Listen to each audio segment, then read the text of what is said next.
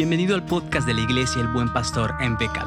Agradecemos su compañía en esta serie de sermones que cada domingo tenemos en la iglesia. Le recordamos que también puede encontrarnos en Facebook como El Buen Pastor Becal.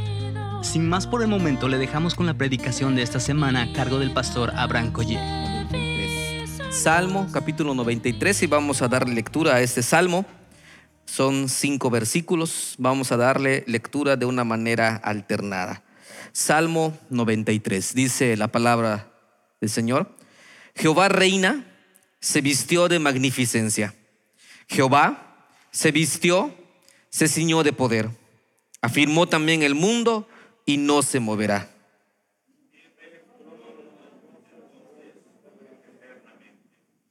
Alzaron los ríos, oh Jehová, los ríos alzaron su sonido. Alzaron los ríos sus ondas.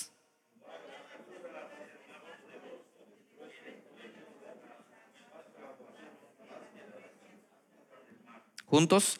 Tus testimonios son muy firmes, la santidad conviene a tu casa, oh Jehová de los ejércitos, por los siglos y para siempre. Amén. Vamos a orar. Te damos gracias, Padre, por esta noche que nos das, esta oportunidad de abrir tu palabra y poder ser instruidos en ella. Gracias, Señor, porque podemos tener no solo esta bendición, sino también podemos tener este gozo de hacerlo en comunidad. Queremos pedirte en esta noche que tu palabra sea la que abra nuestras mentes, nuestros corazones, pero también mis labios para poder expresar tu verdad. Ayúdanos no solo a escucharla, sino también a practicarla en nuestra vida cotidiana. cotidiana. Te lo suplicamos, bendito Padre, en el nombre de tu Hijo amado, que es Cristo Jesús, Señor nuestro. Amén. Durante la pandemia, algo muy interesante que yo pude experimentar para aquellos que tenemos lentes es que andar en cubreboca de verdad es una molestia, ¿verdad? Pero era importante. De tal manera que cuando yo manejaba la motocicleta, muchas veces se me empañaban los lentes. Y al empañarse los lentes, no solo era molestoso mover el casco y retirarme los lentes, limpiarlos y volverlos a poner, sino que también solía ser peligroso.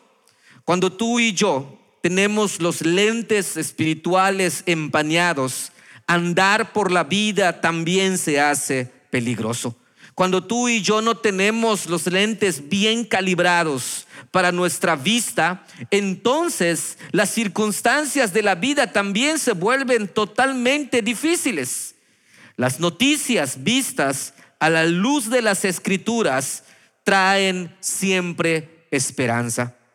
Muchos son los que se quejan por las condiciones de maldad imperantes en este mundo caído.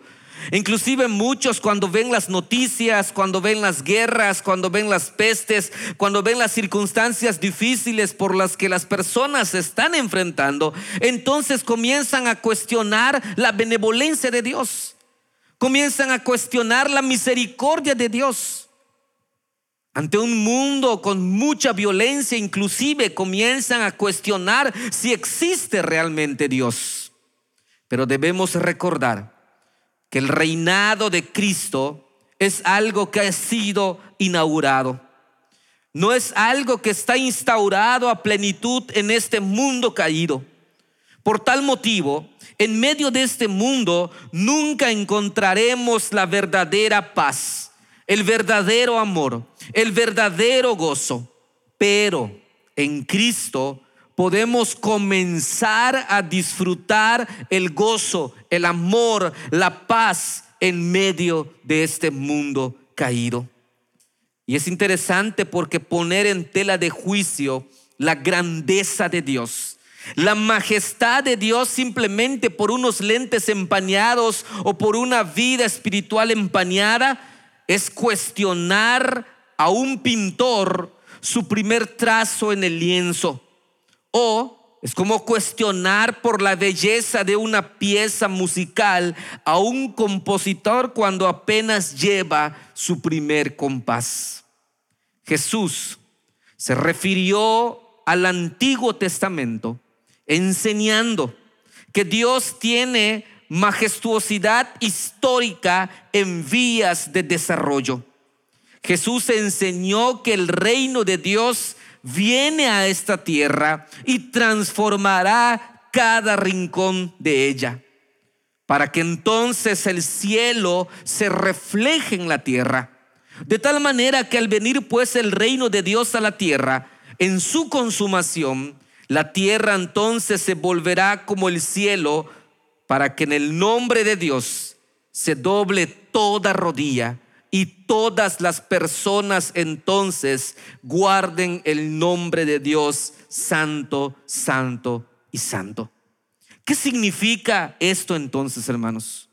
Cuando Cristo venga en gloria, la fragancia de la gloria de Dios cubrirá toda la tierra y todos daremos la gloria al majestuoso Rey de Reyes y Señor de Señores y lo que comenzó a disfrutarse en Cristo antes de su segunda venida, llegará entonces a plenitud en ese tiempo.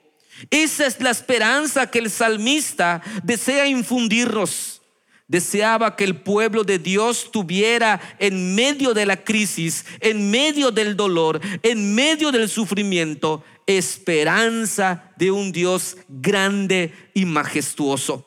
Pero para poder entender esto, debemos tener entonces puestos los lentes espirituales y también los lentes bíblicos con respecto a la teología del reino. ¿Qué significa? ¿Qué significa el reino? En el Antiguo Testamento hay un doble énfasis con respecto al reino de Dios. En primer lugar, Dios es rey sobre Israel. Escuchen lo que dice Números capítulo 21, versículo 23. Yo soy el Señor, su santo, soy su rey, el creador de Israel. Pero también Dios es rey sobre toda la tierra. Escuchen lo que dice Segunda de Reyes 19, 15. Y en su presencia oró así, Señor, Dios de Israel, entronizado sobre los querubines. Solo tú eres el Dios de todos los reinos de la tierra. Tú has hecho los cielos y has hecho también la tierra. Si nos damos cuenta entonces, el primer énfasis es que Dios es rey de Israel, pero también Dios es rey sobre toda la tierra. Otro énfasis que se hace en el segundo, perdón, otro énfasis que se hace en el Antiguo Testamento es este doble énfasis. Dios, por un lado, es un, es un Dios eterno. Vean lo que dice el Salmo 93 que vamos a ver ahora. Desde el principio, tú estableciste tu trono y tú diste y tú y tú desde siempre has existido. De tal manera que Dios en su reinado es eterno. Pero por otro lado, aunque Dios es rey ahora, en el Antiguo Testamento habla de un día cuando Dios llegará a ser rey y gobernará su pueblo. Vean que dice Isaías 24, 23. La luna se sonrojará y el sol se avergonzará, porque sobre el monte Sión, sobre Jerusalén, reinará el Señor todopoderoso, glorioso entre sus ancianos. Sin duda alguna, hermanos, fundamentado en la confesión que nosotros vemos aquí, podemos ver entonces que Dios es rey presente, ahora, pero también surge la expectativa de que Dios a sí mismo será un rey intensificado de una manera escatológica en un futuro dominio. De tal manera que nosotros podemos ver aquí en el Salmo 93 algo que es, pero también algo que sucederá. Abramos nuestras Biblias en el Salmo 93. Este Salmo 93 es también conocido como el Salmo de la ascensión al trono. O sea, habla del Dios que se convierte en rey y de la reservación de su poder, perdón, y de la revelación de su poder a todas las naciones. De tal manera que nosotros vemos aquí en el Salmo 93 es que el plan de Dios desde el principio ha sido establecer su reino en la tierra. Dios reina en el cielo Su voluntad siempre se hace sin preguntar, como dice Daniel capítulo 7, versículo del 9 al 10. Pero es aquí en la tierra donde muchas veces su autoridad es desafiada, donde su reino es resistido. Dice Richard Pratt, la esperanza que las escrituras nos presentan de pasta a pasta es que esta disparidad entre el cuarto celestial y la tierra algún día será eliminada. Viene un día cuando Dios juzgará a los malvados y llevará a la humanidad redimida a una nueva creación. Debemos entonces leer, vivir, afrontar las circunstancias actuales con los lentes de la grandeza de quien es Dios. Vean que dice el primer versículo del Salmo 93. Dice así, el Señor reina, revestido de esplendor. El Señor se ha revestido de grandeza y ha desplegado su poder. Ha establecido el mundo con firmeza, jamás será removido. Desde el principio se estableció su trono y tú desde siempre has existido.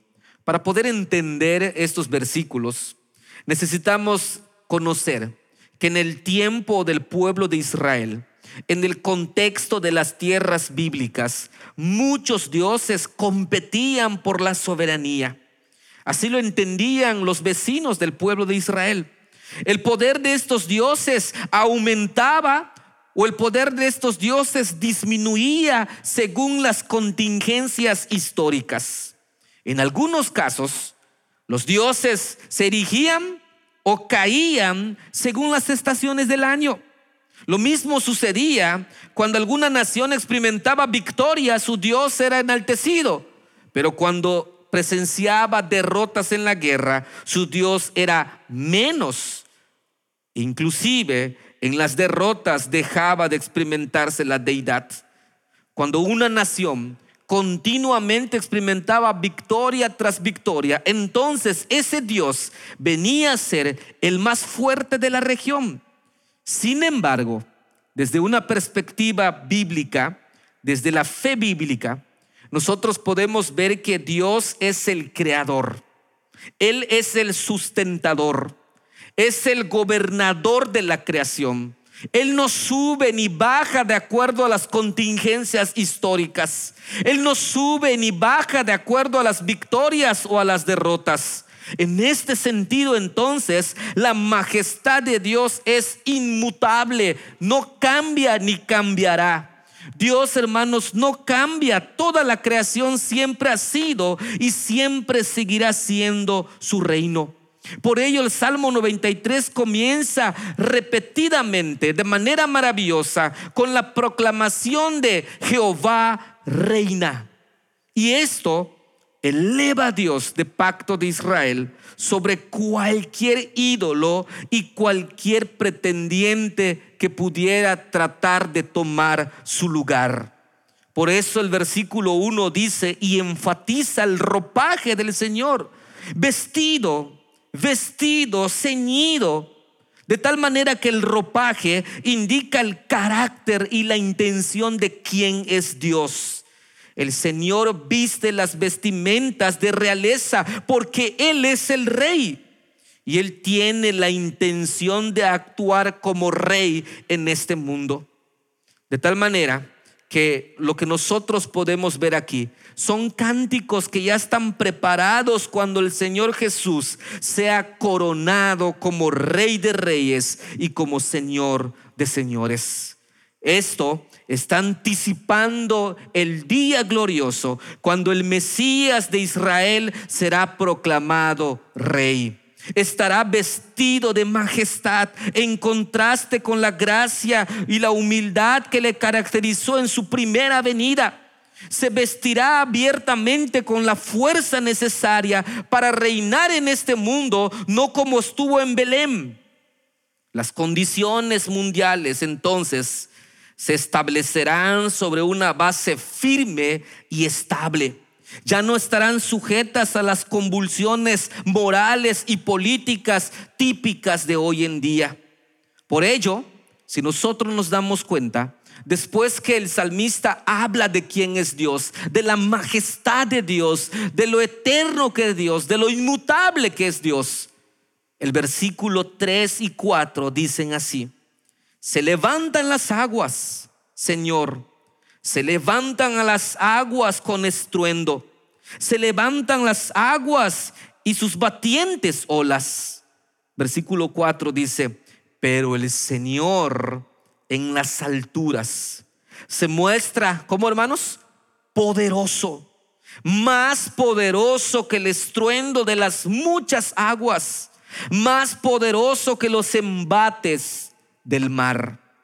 Mientras Él reina, dice este salmista, la tierra permanecerá estable. El versículo 3 y el versículo 4 usan los inquietantes mares para retratar las fuerzas destructoras, las fuerzas hostiles en el orden creado ya sean las violentas tempestades mismas o las turbulencias de las naciones, sea cual fuere. Versículo 4 dice, el Señor en las alturas es más poderoso que esto. Qué interesante, hermanos.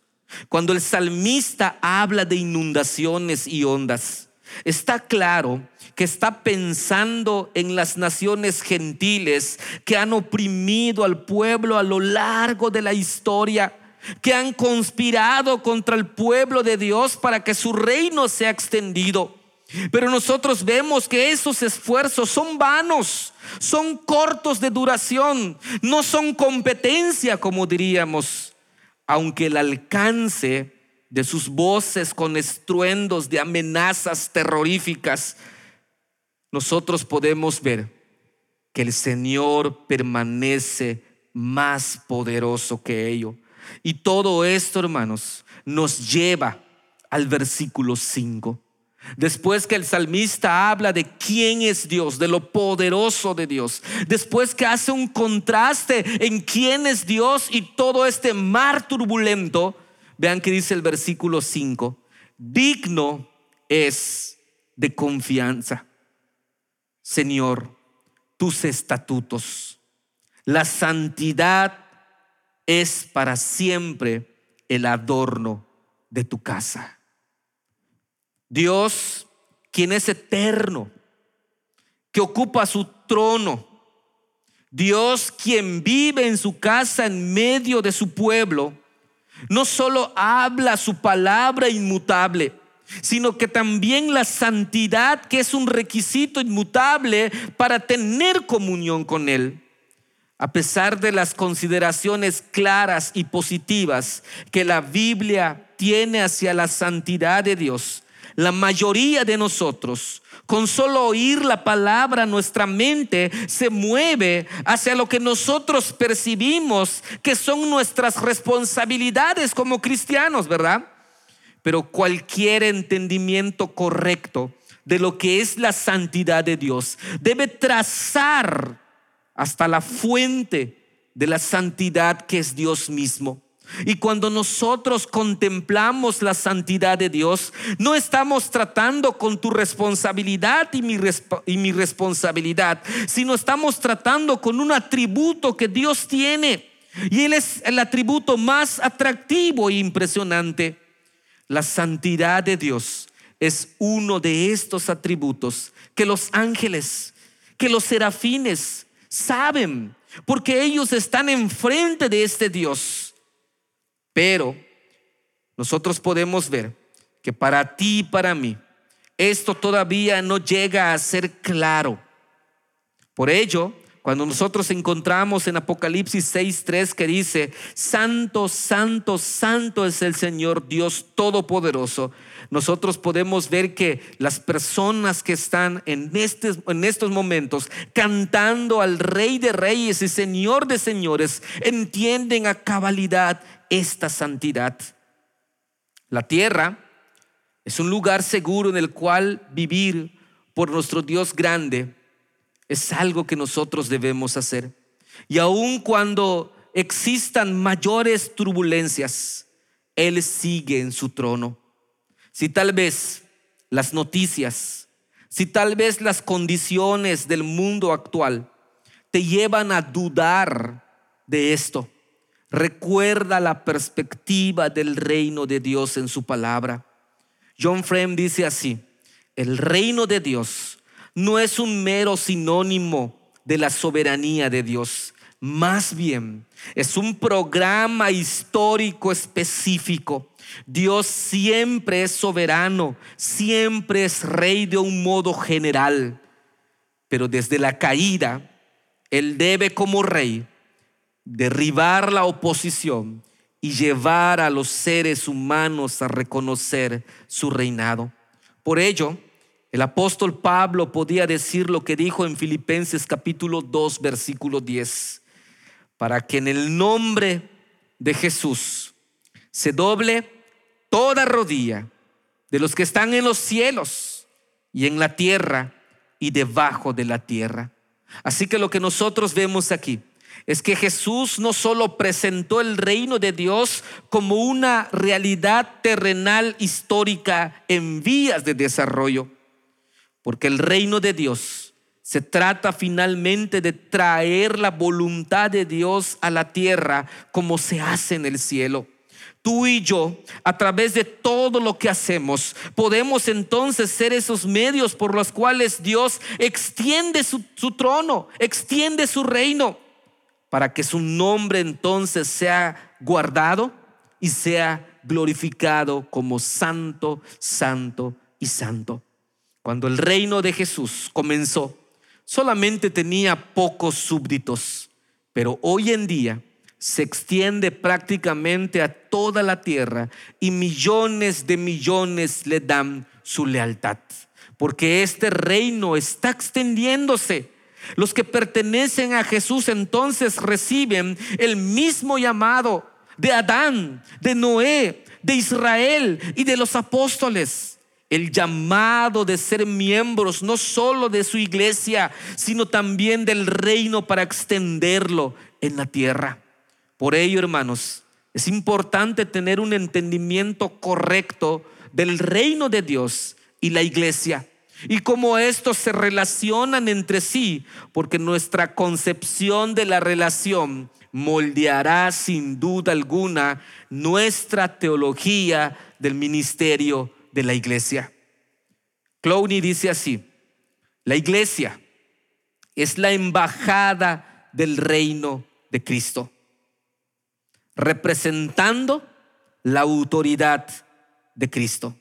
Y es interesante porque aunque la iglesia hace el reino visible, debemos notar que la iglesia es un anticipo del reino. La grandeza de Dios continúa expandiéndose en su reino. Hoy lo hace a través de su iglesia, porque la tierra es suya. Nosotros somos sus siervos que venimos a su reino para extenderlo. Es difícil ahora que cuando nosotros leemos las noticias, muchas personas se resisten al reino ahora se burlan inclusive del rey. No creen en nuestro rey. Pero algún día, y es la esperanza que nosotros tenemos, toda rodilla se doblará delante del rey. Porque dice este salmo, porque el Señor reina, se ha revestido de esplendor, el Señor se ha revestido de grandeza y ha desplegado su poder. Esta es la esperanza que tenemos. Algún día nuestro rey vendrá y ya nada podrá contener su poder en su reino.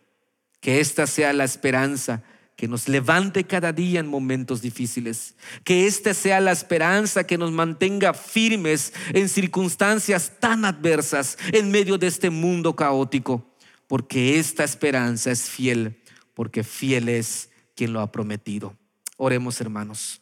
Te damos gracias, Padre, porque en medio de este mundo nos das la oportunidad, no solo de tener una esperanza, sino también nos das la oportunidad de poder contemplar tu reino. Un reino inaugurado, un reino que está en vías de continuación, pero también un reino que será consumado en tu segunda venida y donde allá toda rodilla se tendrá que doblar delante de ti y tendrá que confesar que tú eres rey de reyes y señor de señores. Pero mientras pasa esto, Señor, danos la oportunidad de testificar tu reino. Danos la oportunidad de anunciar tu reino y danos la oportunidad de creer en tu reino. Te lo suplicamos, bendito Padre, en el nombre de tu Hijo amado, que es Cristo Jesús, Señor nuestro. Amén.